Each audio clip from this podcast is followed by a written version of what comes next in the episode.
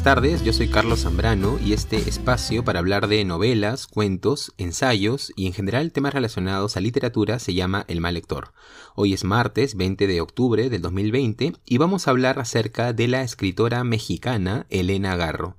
Específicamente vamos a hablar acerca del cuento El robo de Tistla, un cuento muy interesante y yo creo un excelente punto de partida para quienes empiezan a, escuchar el nombre de esta escritora mexicana. ¿no? En los últimos años yo diría el nombre de Elena Garro por fortuna, empieza a, tomar fuerza, ¿no? Empieza a, ser un nombre que cada vez es más conocido. Fundamentalmente me parece a partir de las reediciones que se, que se ha hecho de sus cuentos completos en la editorial Alfaguara, en esta colección, ¿no? De, de los cuentos completos, en donde también se pueden encontrar los cuentos de Onetti, los cuentos de Julio Cortázar, incluso, incluso también están los cuentos de William Faulkner, lo que ya nos deja un, mensaje, ¿no? Hay un mensaje detrás de, esa publicación. ¿Por qué publicar a Elena Garro en, en un tomo que es casi ya de canon, ¿no? Y me parece que esto tiene que ver mucho con, con el lugar que, que, Elena Garro ocupa o empieza a ocupar en la, en la narrativa hispanoamericana, ¿no? Un lugar central en, eh, a nivel de narrativa latinoamericana, ¿no? De la narrativa en español. Este tomo, con, con los cuentos completos, incluye el libro La Semana de Colores, un libro de cuentos publicado por Elena Garro en 1964, que incluye 13 cuentos, entre los cuales figura el cuento del que vamos a hablar, El robo de Tistla. Y también incluye el segundo libro de cuentos de Elena Garro, publicado 16 años más tarde, en 1980. Me refiero a Andamos huyendo Lola. Hay que decir que, claro, porque hay lectores, ¿no? A los que les interesa más tener los volúmenes, digamos, por separado que la editorial argentina Mar Dulce también ha reeditado en un volumen independiente el segundo libro de, cuentos de Elena Garro, ¿no? Andamos huyendo Lola. Y por cierto, también hay que aclarar que la novela más conocida de Elena Garro, titulada Los recuerdos del porvenir, de 1963, o sea, precedente a, los a los libros de cuentos de La Semana de Colores y de Andamos huyendo Lola, también ha sido reeditada por la e, editorial Alfaguara y se encuentra, eh, al menos las, veces que he visto los catálogos de varias librerías en Lima, está disponible. ¿no? Es un libro que uno lo puede encontrar fácilmente, al menos por ahora. Entonces es un, también es un, aviso ¿no? para adquirir de pronto a los que les interese la narrativa de Garro antes de que, de que vuelva pues a un lugar de difícil adquisición. Eh, vamos con algunos datos de contexto acerca de Elena Garro, aunque aquí yo sí quisiera hacer la salvedad de que mm, voy a hacer algunos apuntes, pero yo ya digamos directamente los remitiría a una maravilla de, documental biográfico que, está disponible además en YouTube, eh, se llama Historias de Vida, Elena Garro, yo lo vi y realmente me conmovió por un lado y me generó muchísima curiosidad acerca de la obra eh, de esta escritora mexicana, ¿no? ¿Qué van a encontrar ustedes, por ejemplo, en este documental? Van a poder enterarse de un poco más a detalle, ¿no? De, quién fue esta escritora eh, mexicana nacida en, Puebla en 1916 y, fallecida en Cuernavaca en 1998. Elena Garro, yo, yo se los recomiendo muchísimo, ¿no? Porque aborda lo que podríamos llamar el auge productivo y el, declive también eh, productivo de una personalidad que llega a estar en pleno centro de la, de la actividad cultural latinoamericana. ¿no? Es muy conmovedor realmente cómo aborda el, este documental biográfico esa parte, ¿no? Porque claro, mientras Elena Garro es esposa de Octavio Paz, ¿no? el conocido poeta mexicano, premio Nobel de Literatura, hay un, auge o hay una cercanía con, los circuitos culturales latinoamericanos, ¿no? Y cómo también se manifiesta ahí cómo la, separación posterior la va a llevar a un espacio que, bueno, podríamos definir como periférico, ¿no? E, o inclusive hasta marginal. También, por supuesto, este lugar que, ocupa Elena Garro tiene mucho que ver eh, con el factor personal, ¿no? Y, también, como veremos después, el factor político. Pero la reflexión me parece interesante en términos no de calidad literaria, sino de cómo la cercanía o la lejanía con determinados eh, personajes muy cercanos a, las discusiones centrales culturales pueden determinar el lugar de, un, de una intelectual, en este caso, ¿no? ¿Qué otros datos vamos a encontrar, por ejemplo, en este, en este documental que les estoy recomendando? van a poder ustedes también encontrar el, lugar tan polémico que, ocupa Elena Garro en torno, por ejemplo, a los movimientos universitarios ¿no? en México en 1968 y que van a desembocar en las matanzas eh, o en las masacres, mejor usar la palabra masacre, en las masacres de Tlatelolco, ¿no? Sobre, dicho sea paso, sobre la que tiene Elena Poniatowska una novela, o una novela, una novela periodística, o una novela híbrida, ¿no? Muy interesante, eh, llamada la, Noche de Tlatelolco, ¿no? Ese es el nombre de la, de la novela de Elena Poniatowska. Pero bueno, resulta llamativo, ¿no? Cómo, la posición que, que, tiene Elena Garro en torno a estos movimientos estudiantiles van a terminar situándola en un lugar de, mm, como se dice el documental, ¿no? Un lugar de gran oscuridad, en, una posición adversa inclusive a esas manifestaciones, pero claro, por parte de, las, de determinados grupos de izquierda, van a situarla en un lugar marginal e, e inclusive en, un sitio mm, que pues la, vulnera, ¿no? Al, punto, por ejemplo, ustedes lo van a poder ver de que recibe, ¿no? De que van, va a recibir el Nagarro amenazas posteriores a su manifestación en torno a, la, a, la, a los movimientos universitarios del 68 en México y esto la va a llevar, por ejemplo, a huir del país, ¿no? Primero se muda a Nueva York y después, bueno, a partir de 1974 se, se muda a Madrid.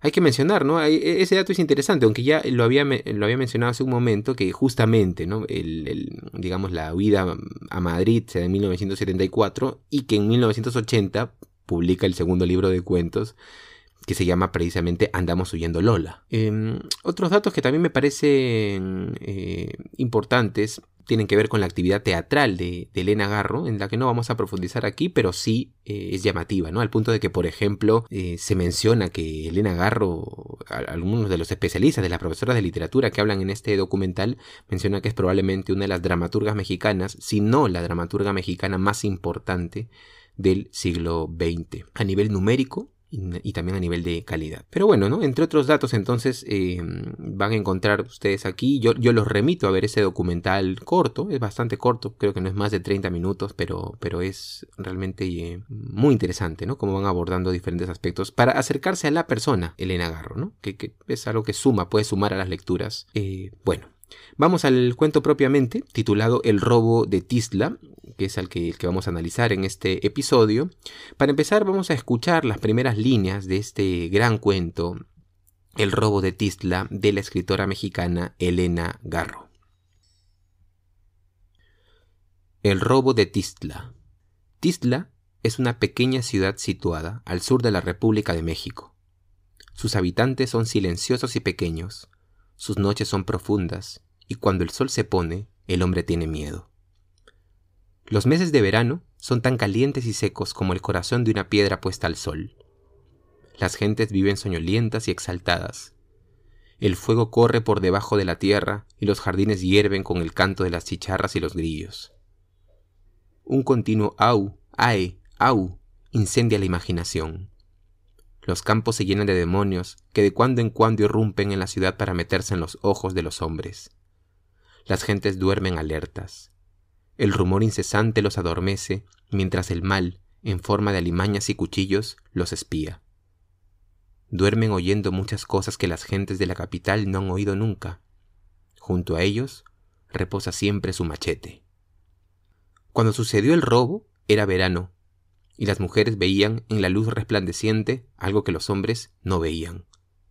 Por eso, en la mañana posterior al robo, las autoridades se ensañaron con las criadas y olvidaron a los hombres de la casa. Estas mujeres saben, insistía el jefe policíaco.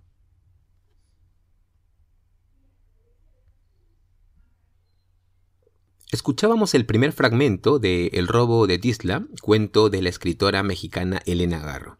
¿De qué trata este cuento? Bueno, el cuento empieza con un interrogatorio en una casa a cargo del jefe policial y un ayudante que va tomando notas de los testimonios que distintas mujeres le están brindando acerca de un crimen que acaba de ocurrir. Las cerraduras de un pequeño almacén en el jardín de una casa grande han sido vulneradas y se está intentando reconstruir lo que, lo que ha ocurrido. Para esto se, se preguntan las criadas de la casa qué es lo que han visto la noche anterior, porque el robo se dio la noche anterior. Y todas dicen, entre otras cosas, diversos datos, ¿no? Que, en algunos casos pueden inclusive contradecirse, ¿no? Pero por ahí surgen datos como, por ejemplo, que vieron 50 hombres, ¿no? Con, con antorchas en la mano, ¿no? En, plena, en plena noche. Otras dicen que vieron algunos hombres menos. Y es interesante, ¿no? Porque el testimonio va, este, digamos, el testimonio colectivo va teniendo puntos de encuentro y como les mencionaba, puntos de diferencia. Hasta que de pronto nos encontramos ante dos testimonios bastante llamativos y podríamos decir centrales, eh, fundamentales para el cuento. El primero es el que proporciona la niña de la casa, Evita, que vio todo lo que ocurría desde la ventana. El problema con la niña, con Evita, es que ella colabora con la policía solo hasta cierto punto, porque cuando el jefe policial llega un momento crucial en la investigación en el que él le pregunta qué fue lo que ella vio, porque ella está narrando un testimonio y ella dice, vi esto y vi lo otro, y de pronto se queda callada, ¿no? ella dice, ¿no? Vi esto, vi tal otra cosa y también vi, y ahí se queda callada, no dice nada más se interrumpe el testimonio.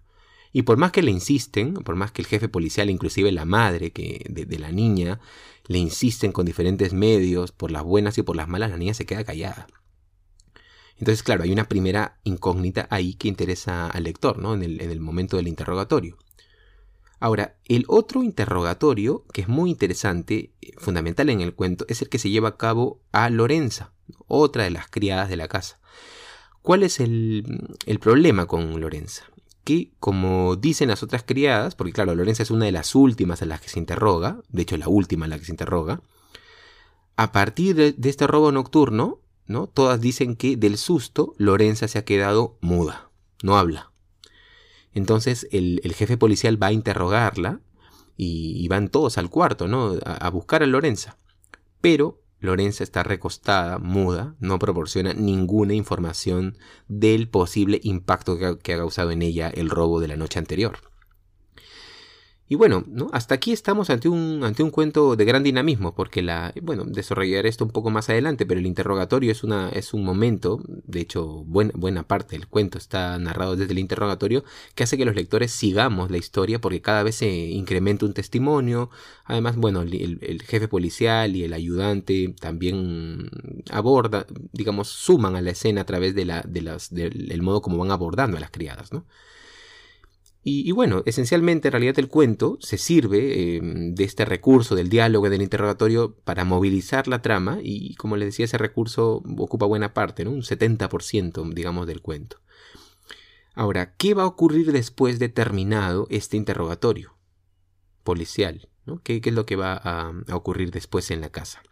Se nos va a decir que el crimen de Tisla nunca pudo ser resuelto y que más bien alimentó la idea eh, que tenían los pobladores de que Tisla era un, pueblo oscuro, que inclusive ese robo tenía algo que ver con lo paranormal, ¿no? Por un poco sumando a la descripción que se nos pone al inicio, ¿no? De que Tisla es ese lugar donde los pobladores siempre duermen con un machete al costado.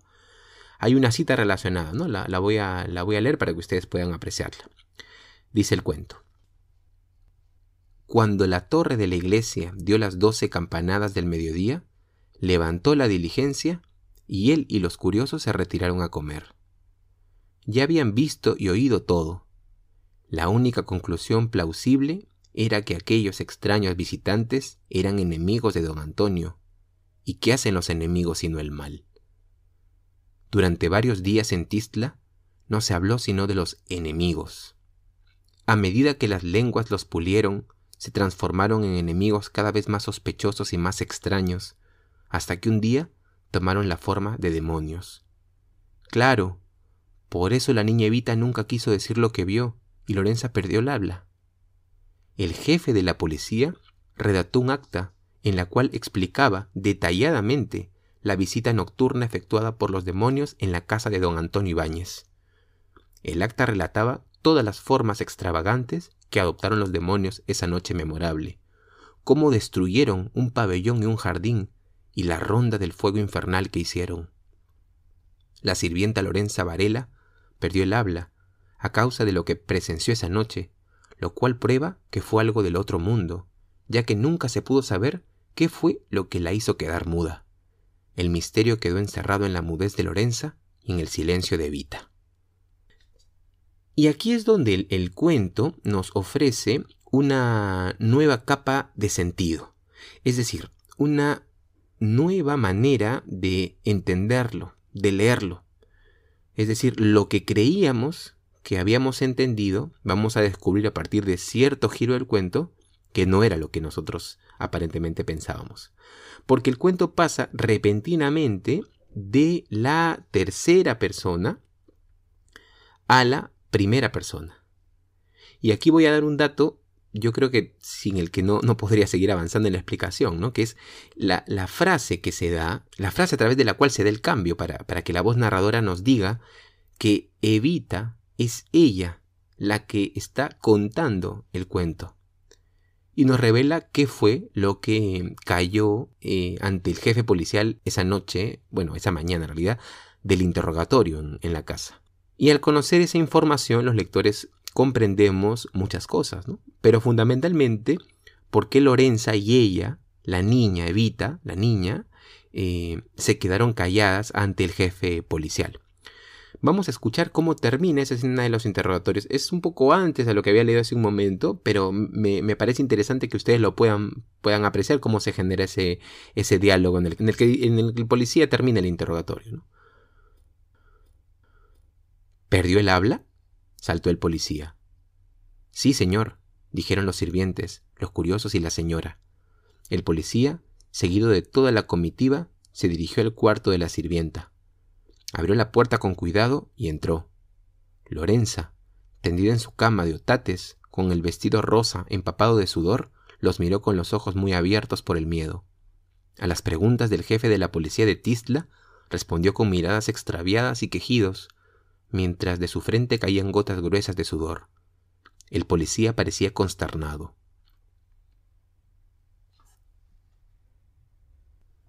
Hasta aquí en lo que respecta a la trama del cuento El robo de Tisla de la escritora mexicana Elena Garro, publicado en el libro de cuentos La Semana de Colores de 1964. Ahora vamos a pasar a hablar acerca de algunos elementos formales, eh, más cerca, digamos, al, al procedimiento narrativo que a la historia en sí misma, sobre los que me parece crucial poner la mirada. Primero voy a hablar acerca del, primer párrafo. Voy a proponer algunas ideas en torno al primer párrafo, que dicho sea de paso me parece magistral. Luego voy a hablar acerca del interrogatorio como recurso en el cuento. Después también algunos apuntes sobre la estructura del cuento. Y ya en la parte final voy a hablar acerca del giro que ofrece el robo de Tisla y de la escena final. ¿no? Estos cinco elementos de los que voy a hablar me parece que enriquecen la lectura del cuento y no solamente hacen que nos centremos en la historia. Que es interesante, pero además de la historia, también me parece interesante abordar este cuento como una, una suma de, elementos formales y de aciertos técnicos o inclusive a nivel de, eh, a nivel de lengua, ¿no? a nivel del lenguaje. Entonces un poco voy a abordar esos puntos. Bueno, pasemos al primer párrafo. A ver, eh, no siempre el, primer párrafo en un cuento tiene, tiene, que ser impactante, ¿no? No siempre tiene que generar grandes expectativas o, desconcierto en, el lector. Mm, pero cuando eso ocurre, yo creo que un lector lo agradece, ¿no? Porque funciona como, como un impulso para varias páginas de lectura. Ahora, ojo, en este caso no hablo de las expectativas que un cuento como este genera a nivel de trama, ¿no? O sea, a nivel de historia. No es que el cuento empieza con una, escena desconcertante, ¿no? Me refiero al primer párrafo, eh, en tanto de escena que de pronto nos, suelta un, asesinato o una muerte. No, no me refiero a eso, sino me refiero al, primer párrafo en tanto escritura, ¿no? En tanto lo estimulante que es para, la lectura, este primer párrafo del cuento El robo de Tisla. Un primer párrafo en el que la narración no, no nos ofrece un, fragmento que nos lleva a preguntarnos necesariamente qué pasó, ¿no? Lo que sí digamos, se va a dar más adelante, ¿no? Porque el cuento se sostiene, también hay que decirlo, en, en, la estructura del cuento policial. Hay definitivamente, por supuesto, hay un misterio que pretende resolverse, pero no es el único recurso ni, ni, el, ni el recurso principal, me parece, de un cuento como este. Lo incluye, sí, pero hay otros elementos que hacen que el cuento se sostenga. Y, ese elemento es el deseo, ¿no? El deseo que genera en, el lector de seguir leyendo. Porque esa escritura, ese placer, ese ritmo, esa musicalidad que, Elena Garro nos proporciona en la primera, eh, en el primer párrafo de El robo de Tisla, nos estimula como, lectores. Entonces, claro, es la forma de narrar, en todo caso. Si quisiéramos ponerlo así, lo que nos desconcierta.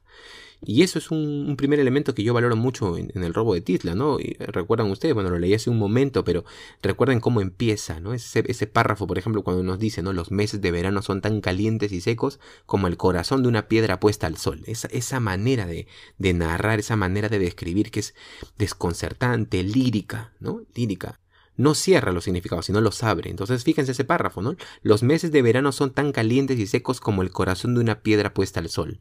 Hay muchas maneras de interpretar eso, hay una riqueza en, esa, en esa descripción. Y lo que sigue, ¿no? Las gentes viven soñolientas y exaltadas. El fuego corre por debajo de la tierra y los jardines hierven con el canto de las chicharras y los grillos. Fascinante. La manera como, como utiliza el lenguaje Elena Garro.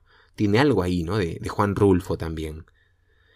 E, ese es un primer elemento que me parece, me parece magistral en este cuento.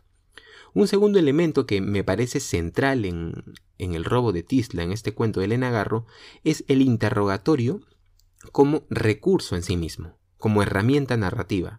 Me parece una decisión de hecho acertadísima porque no solo le ofrece dinamismo al cuento a través del diálogo continuo, ¿no? porque sabemos que, que el diálogo muchas veces permite ganar a un cuento agilidad, sino también por el modo en que ese recurso del interrogatorio es empleado en otras direcciones. A través del interrogatorio, por ejemplo, aquí vamos a ir conociendo a, todos los personajes y al mismo tiempo vamos a ir conociendo cuál es el centro argumental del cuento.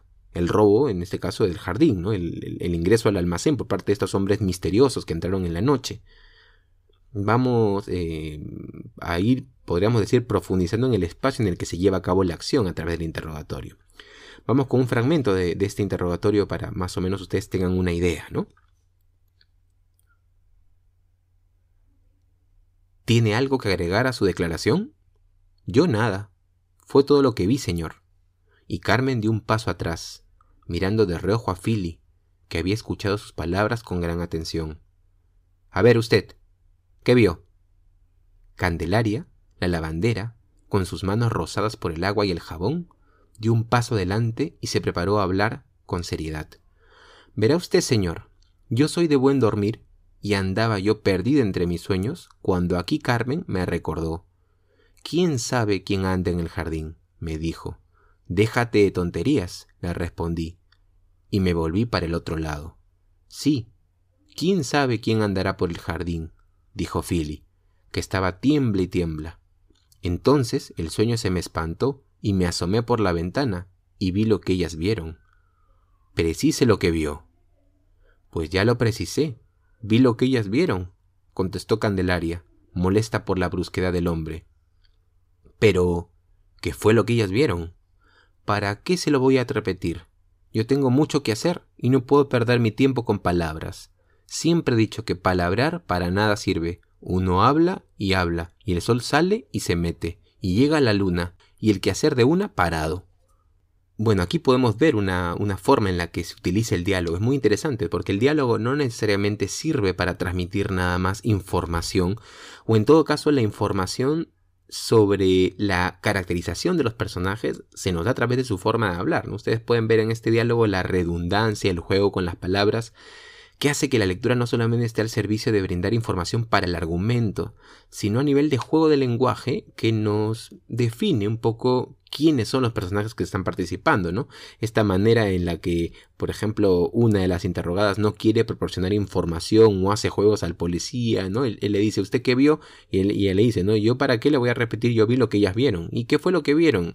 Entonces, ese entrampamiento me parece muy interesante y también creo que hay una conexión que, que uno puede hacer mucho con la manera como Rulfo aborda la discusión. Yo recuerdo mucho Ahora que, lo mencionaba, estaba pensando en el cuento eh, Paso del Norte, ¿no? En el cuento Paso del Norte de Juan Rulfo hay también un recurso muy similar eh, a nivel de diálogo, ¿no? De redundancia. Yo, bueno, hago el paréntesis y les recomiendo que, lean el cuento Paso del Norte que está en, El Llano en Llamas. Tremendo cuento de, Juan Rulfo y un ejemplo también de cómo se utiliza el diálogo junto con un cuento como este, ¿no? El robo de Tisla. Pero bueno, sigamos un poco con, el análisis. vamos a pasar ahora a la estructura del, robo de Tisla. Podemos encontrar, em, aquí podemos encontrar, digamos que el cuento tiene, tiene cuatro partes bastante diferenciadas.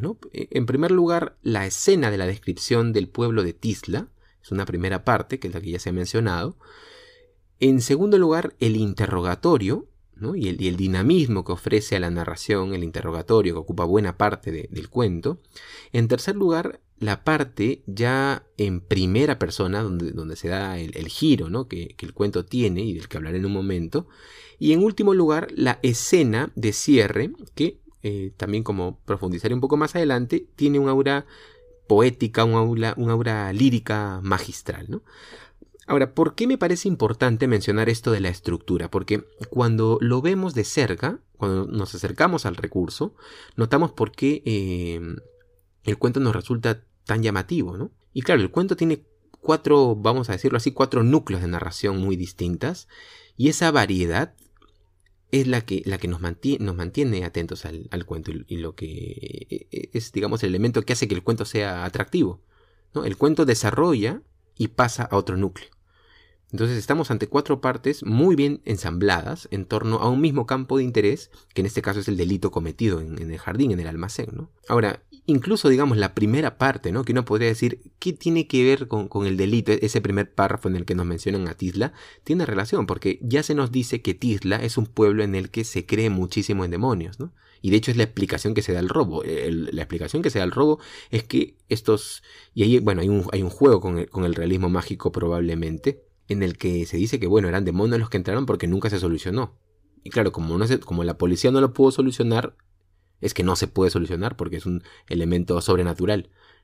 Bueno, ahora me voy a concentrar en el giro que, que da el cuento de la tercera a la primera persona y sobre el que puede haber dos posiciones. ¿no? Aquí yo creo que es la parte donde tal vez el, el cuento asume más riesgos y por tanto la parte en la que algunos lectores, ¿no? Al menos cuando yo he hablado y he valorado este cuento, siempre han surgido posturas alrededor de esa, de esa tercera parte. ¿no? A algunos lectores no les gustó tanto que, el, crimen se resuelva, porque la tercera parte asume, eh, ese lugar, ¿no? El de, el de, responder qué es lo que finalmente había ocurrido, el, de, el de dar respuestas al lector, que se pregunta qué fue lo que pasó con el robo.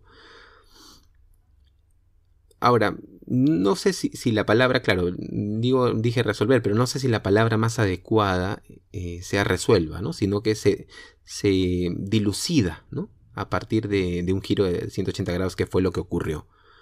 Porque la policía nunca se entera. Pero bueno, es un giro argumental que muchos consideran como un poco brusco o disonante, disonante. ¿no? Se percibe demasiado el, el, esquema, ¿no? de repente muy esquemática la, la, distribución del cuento para resolver en la tercera parte eso que había quedado confuso en las partes 1 y 2. ¿no? Entonces, por ese lado, digamos, puede haber algunos reparos ¿no? para, para un cuento como este, en el sentido de que puede resultar algo, como le decía, algo, algo esquemático. ¿no? Hay un planteamiento del problema y en la tercera parte se concluye el problema. ¿no? Y hay quienes precisamente lo que más le gusta de un cuento es poder eh, recorrerlo con cierta libertad de interpretación. Pero también hay quienes precisamente es lo que más les gusta de este cuento, ¿no? Que, que plantee ese esquema, donde responde finalmente qué fue lo que ocurrió en el crimen. Ahora, mi posición en este punto, que, es una dentro de las tantas que puede haber, es que las principales virtudes de, de Elena Garro en este cuento no pasan necesariamente por la composición de la trama, si bien la idea es magistral, ¿no? O sea, la idea del robo, la manera como se el interrogatorio, pero creo que los méritos de Elena Garro más van en la mm, escritura misma de, Elena Garro. ¿no? Es la escritura de Elena Garro lo, fascinante. Ahora, si hubiese sido mejor que el cuento coloque la resolución no al final, sino digamos intercalándola en el interrogatorio para que el lector se dé cuenta de lo que ocurría después. De repente es una figura más eh, Faulkneriana, ¿no? Esta idea de leer para, no tanto para terminar una historia, sino para entenderla, ¿no? Hay, escrituras que se dan mucho así, ¿no? Para que, el cuento no ofrece una historia, sino que lo que ofrece es un enredo que se va desenredando conforme descripciones, ¿no? Por eso mencionaba un poco el nombre de Faulkner, ¿no? Ustedes leen Luz de Agosto, o el, o el Ruido y la Furia, leen Santuario, entonces, claro, hay unas a ver, claro, hay, un desentrañar, un desenredar un cuento y, ese es el, principio del que parte la, el disparador narrativo, ¿no?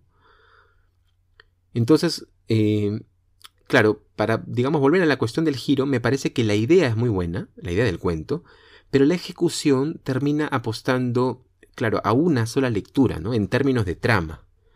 Y claro, por ahí el cuento presenta, como decía hace un momento, algunas turbulencias, algunos puntos en los que podría cuestionarse. Pero claro, hay posiciones y posiciones acerca de esto. Pero, digamos, a nivel de estilo, de escritura, ¿no? A nivel de escritura, me parece que el cuento se presta para, para numerosas lecturas.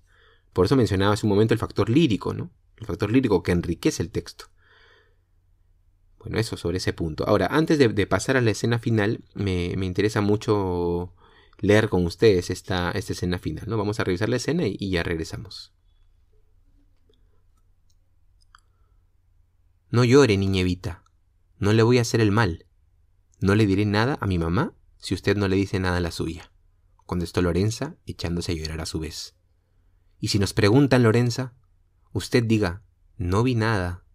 Al fin yo, por el espanto, perdí el habla. Lorenza perdió el habla por muchos meses, hasta que su mamá bajó de la cuadrilla donde vivía, en las cercanías de Chilapa. Mató un conejo en el lugar en donde aparecieron los demonios que se llevaron la lengua de su hija y pronunció unas palabras mientras se llenaba las trenzas de ceniza. Desde entonces, Lorenza pudo hablar con lengua de animal. Y con ella sigue hablando hasta ahora. A Julián no lo volvió a ver. Una tarde, en medio del vapor de la ropa, me acerqué a ella. ¿Y Julián? Mmm, piense usted, niñevita. No me quiere ver. A él no le gustan las mujeres que hablan con lengua de animal. Y era verdad que su voz había cambiado. La lengua del conejo era demasiado chica y apenas alcanzaba para hablar suspirando. Muy bien, pasemos a la escena final. A ver, yo creo que tanto a nivel de inicio como de fin, el cuento de Elena Garro, El robo de Tisla, funciona casi como una clase maestra acerca de cuáles son las expectativas que, debe uno tener como lector en relación a un cuento. El final es de un nivel de lirismo y de apertura que es magistral, ¿no? Esta escena en la que la, niña vuelve a hablar con Lorenza y esta ha sido dejada por su novio porque, entre comillas, ¿no? A un hombre no le gustan las mujeres que hablan con lengua animal, me parece genial, ¿no? Me, recuerda algunos finales también, siempre sale esto, ¿no? de García Márquez o, algunos cuentos de Juan Rulfo, ¿no? Esta apertura, ¿no? Que no se cierra, sino que deja, lo deja a uno pensando un poco en ese final. Entonces, me parece que, claro, a nivel de inicio, a nivel de fin y a nivel del procedimiento del interrogatorio y del diálogo, me parece que es una obra maestra. La parte que tal vez ustedes podrían revisar y formarse su propio punto de vista es la parte del giro, de la explicación. Yo creo que ahí podría haber elementos de discusión para ver qué tan efectivo termina siendo ese recurso. ¿No? Entonces me parece que por ahí, por ahí podría, podrían circular algunas, discrepancias o, o puntos o, posicionamientos, ¿no? Pero bueno, en conclusión yo les recomiendo mucho esta lectura eh, eh, El robo de Tisla, ¿no? De Elena Garro. Me parece una excelente puerta de ingreso a, esta tremenda escritora mexicana, en su momento lamentablemente invisibilizada. Y hoy, eh, aunque tarde, por fortuna, gracias pues a, los, a las reediciones que se hace de su obra, cada vez más difundida y esperemos que siga siendo difundida, ¿no? Bueno, hasta aquí entonces con, con este episodio sobre Elena Garro. Espero que con este episodio pues se hayan interesado en esta fascinante escritora.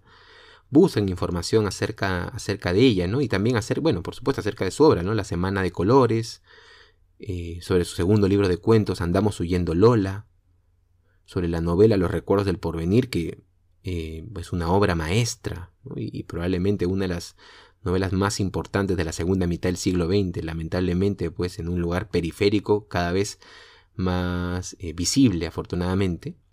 y, disponible en las librerías. Pero bueno, también hay que decir que buena parte, en este punto, que buena parte de su producción está disponible en internet, ¿no? Así que si les interesa experimentar la lectura, ¿no? Antes de pronto de adquirir el libro o les interesa ver qué, qué ha hecho Elena Garro por su propia cuenta, pueden también buscarla en internet. Muchos de sus textos están disponibles afortunadamente. Bueno, eso en lo que respecta a este episodio sobre Elena Garro. Termino recomendándoselas y espero que disfruten de esas lecturas y que se animen a leer el cuento El robo de Tisla. Muy bien, conmigo será entonces hasta otra oportunidad. Muchas gracias. Si te gustaría escuchar más episodios como este, recuerda que nos ayudas mucho suscribiéndote a El Mal Lector en YouTube y Spotify. También puedes darle me gusta a El Mal Lector en Facebook. Yo soy Carlos Zambrano y esto fue El Mal Lector.